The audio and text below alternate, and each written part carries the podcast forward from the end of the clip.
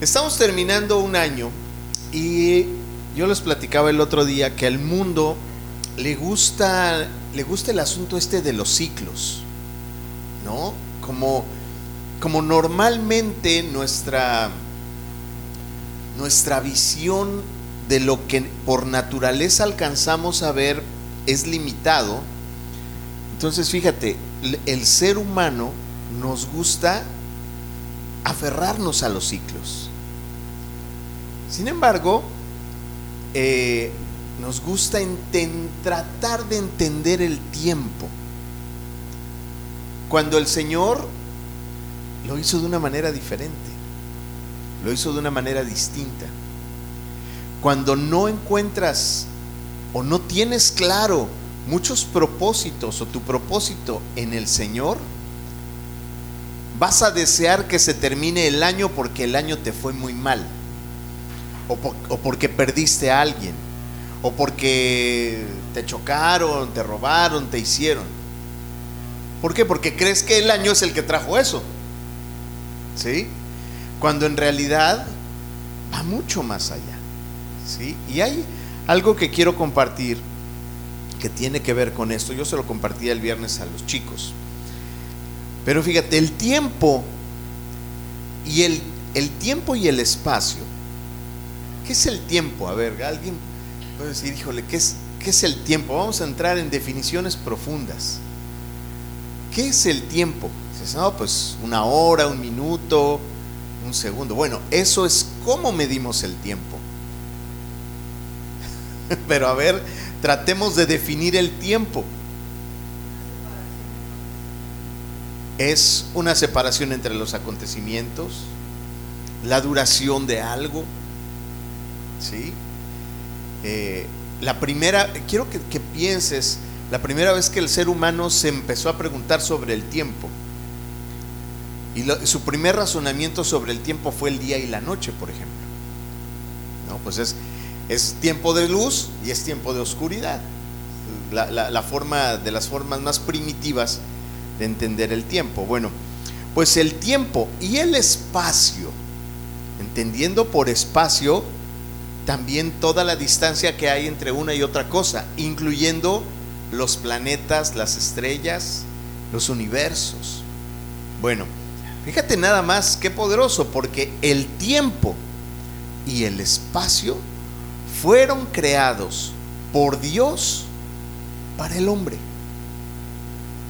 O sea, para que el propósito de Dios pueda ser llevado a cabo en un lugar donde hay tiempo y espacio.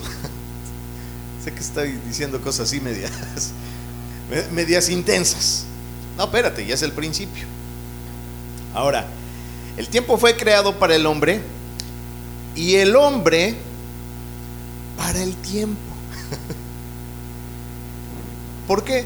porque de esa manera podemos tener una perspectiva de lo que ha sucedido, de lo que ha pasado, de lo que hemos logrado. ¿sí?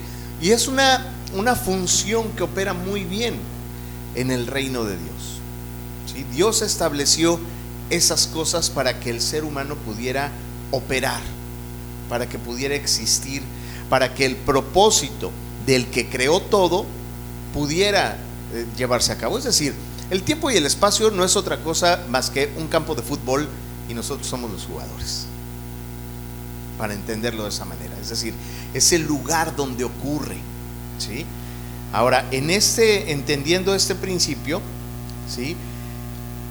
¿cuál es, cuál es la eh, parte de nuestro propósito? Nuestro propósito es entender que ese tiempo y el espacio solamente es el lugar donde ocurren las cosas, pero no es lo que me definen. Es como si Messi dijera que lo que le define es el pasto de la cancha del estadio del Barcelona. ¿Alguna vez jugó en el Barcelona Messi, sí, verdad? ¿Sí? no, no sé, digo. A lo mejor estoy diciendo. Pero bueno, o cual, es decir, fíjate que un jugador dijera que lo que lo define es el pasto de la cancha donde juega. ¿Tú crees que el pasto de una cancha de fútbol define al jugador de fútbol? ¿No? Bueno, entonces ¿por qué te preocupas por cuántos años tienes?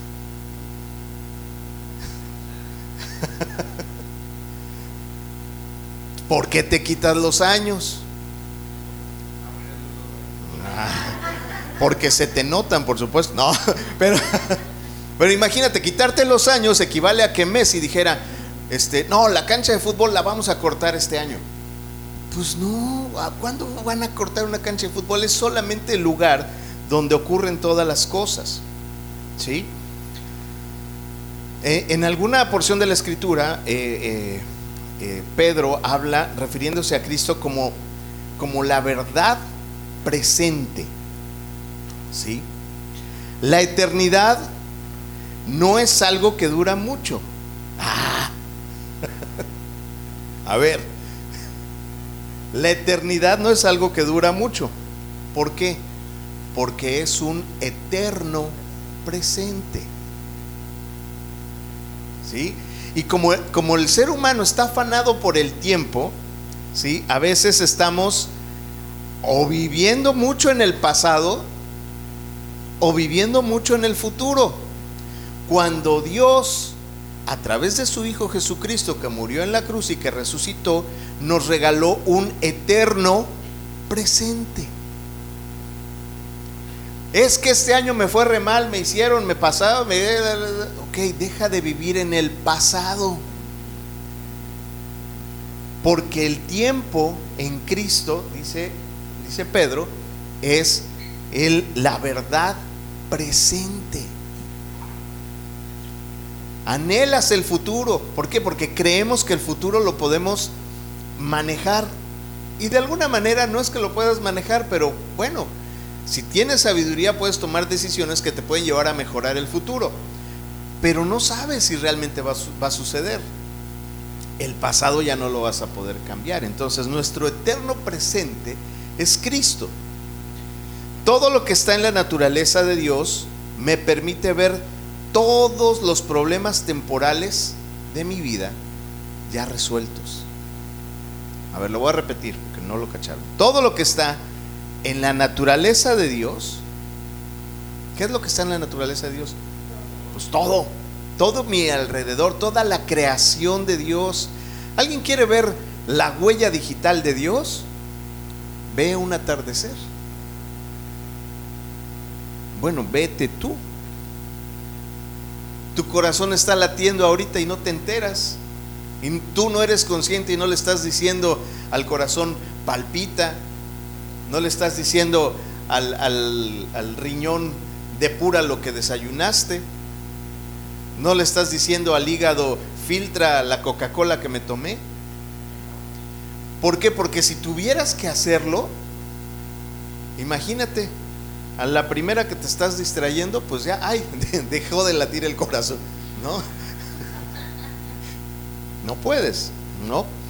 Entonces, fíjate, todo lo que está en la naturaleza de Dios me permite entender. Cuando tú ves esa naturaleza de Dios, esa magnificencia de Dios, te permite ver que tus problemas temporales, ¿cuáles son tus problemas temporales? Dime problemas temporales. Dinero, ¿Qué otro problema temporal? Trabajo. ¿Qué otro? La tarea. ¿Qué otro problema? El amor de aquí, exacto. La salud es un problema temporal. ¿Sí? Entonces, cuando yo entiendo la naturaleza de Dios que ocurre en el tiempo y el espacio, entiendo que mis problemas temporales ya están resueltos. ¿Por qué? Porque probablemente en esta cancha sea un problema, pero en la eternidad y en la naturaleza de Dios ya está resuelto. ¿Sí?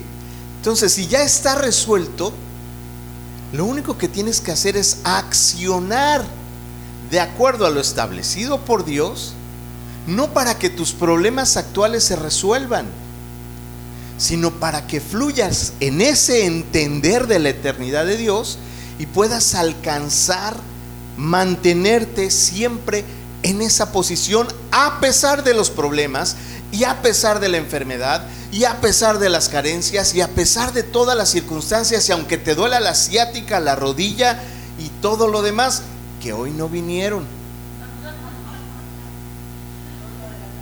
La de la cadera sí vino. Bueno, esto quiere, fíjate bien, pon atención porque con esto voy a terminar. Dice, esto quiere decir que si yo estoy completamente enfocado, cáchalo, cáchalo. A ver, di, lo voy a cachar, lo voy a cachar.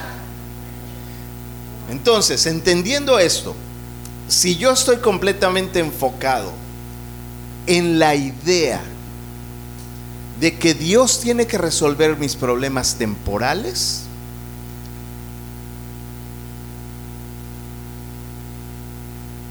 no he entendido nada de quién es Dios.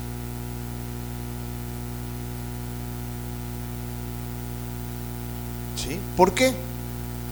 Eso quiere decir entonces que no vamos a trabajar y que no paguemos y que no hagamos y que no accionemos. No. Lo que quiere decir es que tus problemas temporales ya están resueltos.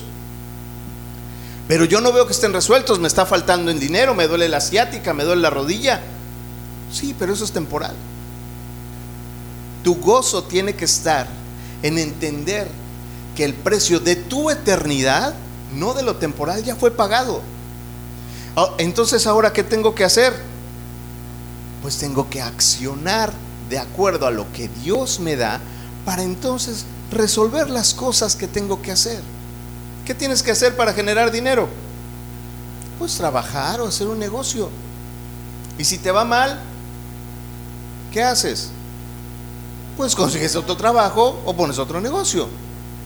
Y si te vuelve a ir mal, pues vuelves a hacer lo mismo. ¿Por qué? Porque entiendo que mi naturaleza fluye de lo alto y que esto solamente es la cancha de cómo va el partido. Pero la cancha no me define, lo que me define es quién soy en la eternidad.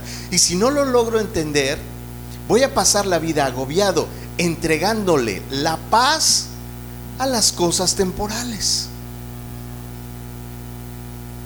no voy a estar lleno, aunque le cante al Señor y le, cante con gratitud y le diga, te voy a dar un aleluya. Claro, le lo voy a cantar con sufrimiento, no con gozo. ¿Por qué? Señor, me diste un trabajo que no me gusta, me cae gordo mi jefe, mi jefa, lo que sea. Pues cámbiate de trabajo. Y hay gente que está esperando que Dios le dé un trabajo. ¿Y qué crees? Dios no da trabajos. Dios da propósitos. Y te dio un propósito a ti. Claro, en este lugar, en este mundo tienes que trabajar para generar. Ok, no te gusta el trabajo, no es de bendición para ti, te saca de la bendición el trabajo, pues busca otro. No, es que ya nadie me da trabajo porque tengo, como yo, 35 años. Oh. 36, perdón. Trabajando. Y sí. y de hecho sí. Pero bueno. Bueno, entonces, ¿qué vamos a hacer? Pues trabaja en otra cosa. Claro, oro al Señor para que Él me dé sabiduría, para que se abran las puertas. Pero el Señor espera que yo accione. Fíjate, ¿por qué? ¿Cuál es la diferencia entre un, digamos, un ateo, un no creyente y un creyente como tú y yo? La diferencia es que nosotros elegimos a Dios. Dios nos hizo, nos hizo criaturas. ¿sí? Cuando nosotros elegimos a Dios nos convertimos en sus hijos por adopción. ¿Sí? ¿Quién eligió? Nosotros. Entonces, si Dios te está dando la libertad de que elijas ser hijo o ser criatura, ¿por qué crees que Dios te va a dar un trabajo?